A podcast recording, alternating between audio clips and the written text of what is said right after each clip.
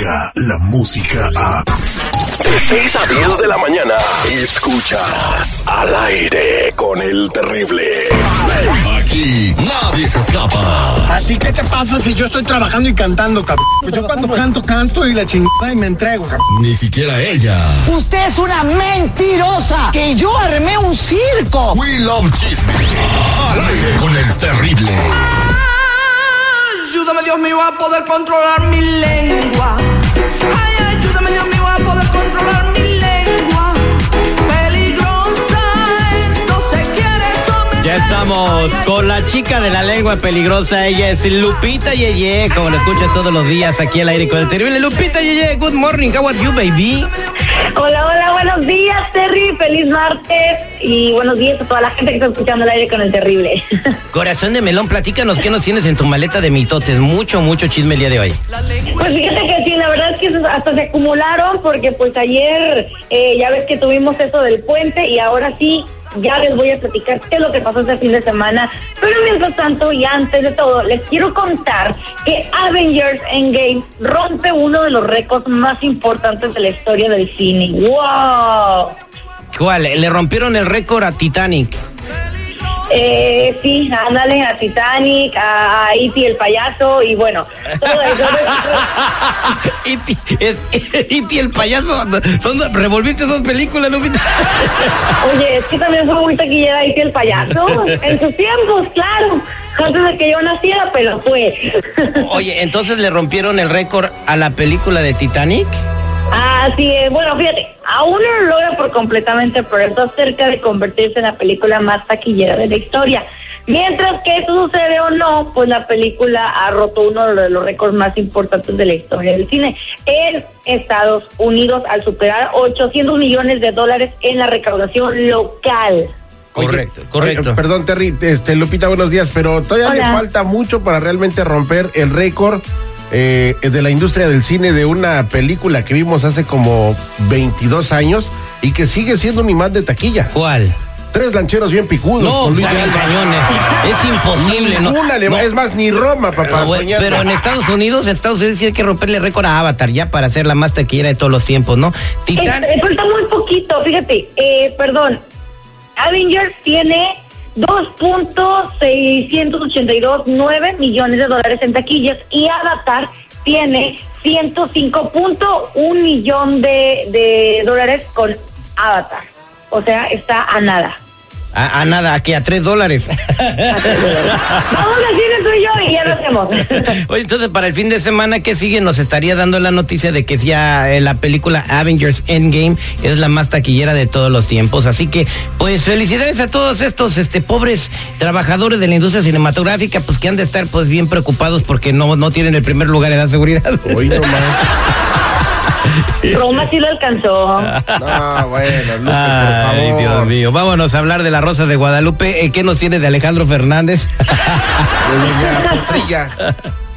Bueno, pues sí, fíjate que, que este fin de semana eh, eh, el hijo de Vicente Fernández, o sea, Alejandro, estuvo dando un concierto y bien recordemos el chisme que se hizo hace algunas semanas de Vicente Fernández que dijo que no quería el hígado de otra persona porque tenía miedo que fuera de algún homosexual o de algún drogadicto. Obviamente se acercaron a preguntarle a Alejandro Fernández qué era lo que él opinaba y literal dijo, a mí me vale tres kilos de mer. Che.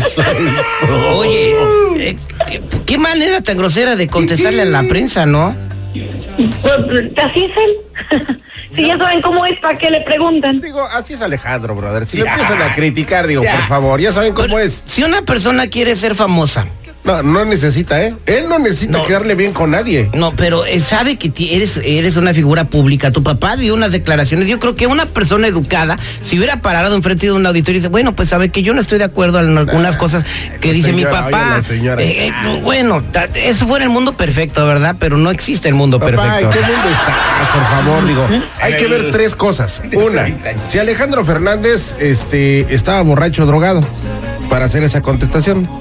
Dos, ¿qué les importa lo que él piense, lo que dice su papá? Ve y pregúntale a mi papá, güey, ¿yo qué? Pregúntame de mi carrera, de cómo me fue este, en este Le concierto preguntaron en primero Monterrey, de eso. Tres fechas sold out completamente vendidas y todo eso le- lo felicitaron y después lo abordaron, me, me imagino, con la pregunta obligada, porque pues el pobre reportero tiene que llevar pan a sus hijos y te- dijeron, pregúntale eso, si no te corro el lunes, pues ¿qué le queda hacer por Bueno, así son los, los jefes de redacción. Si no, pregúntale a mi compa.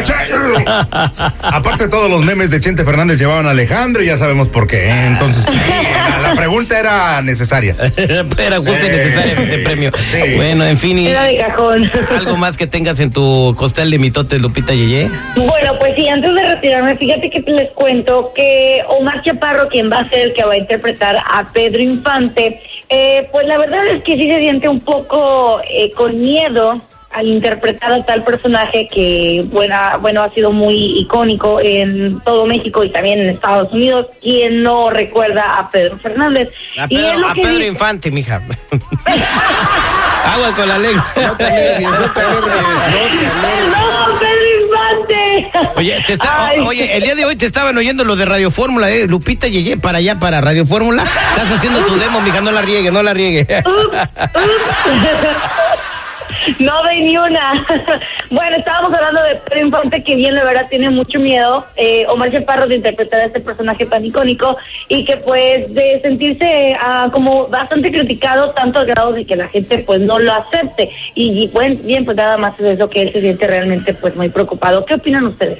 Mira, yo creo que primero, antes de decir que no aceptan a Omar Chaparro como Pedro Infante, tienen que ver la interpretación que vaya a hacer en esta, en este documental o lo que sea de Netflix. Entonces, si hace un papel excelente, pues ah, hay que aceptarlo, ¿no? Qué chido. Además, Omar Chaparro está representando muy bien a México. Salió en la película de Detective Pikachu en un papel, no, no fue un cambio, ni, ni salió tres segundos como otros actores o, actrices, ¿no? Entonces, pues hay que darle el beneficio de la duda. ¿Usted qué piensa, seguridad, que es crítico del cine? Mira, como cinéfilo eh, y conociendo la carrera del señor este, Omar Chaparro, eh, yo pienso que el personaje sí es muy grande para cualquiera, no nada más para Omar Chaparro, inclusive hasta Eugenio Derbez hubiera sido así como que un sombrero muy grande que llenar, pero este hay que darle el beneficio de la duda. Igual y nos sorprende. A mí, yo me muero por ver Igual esto en sí. Netflix. ¿eh? Digo, yo no es de que me muera por verlo, pero digo, no hay es que, que, ¿saben no hay que qué? juntarse y ponerse el curita antes de todo. ¿Qué pasó?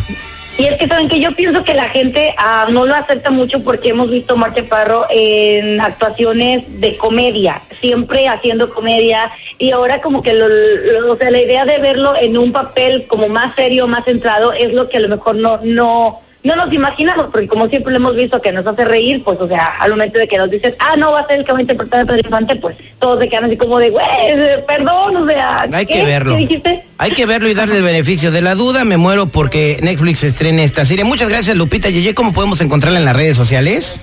Claro, búsquenme como arroba soy Lupita Yeye FM, Facebook e Instagram. Muchas gracias. Un besito. Bye. Adiós. Descarga la música a. Escuchas al aire con el terrible. De 6 a 10 de la mañana.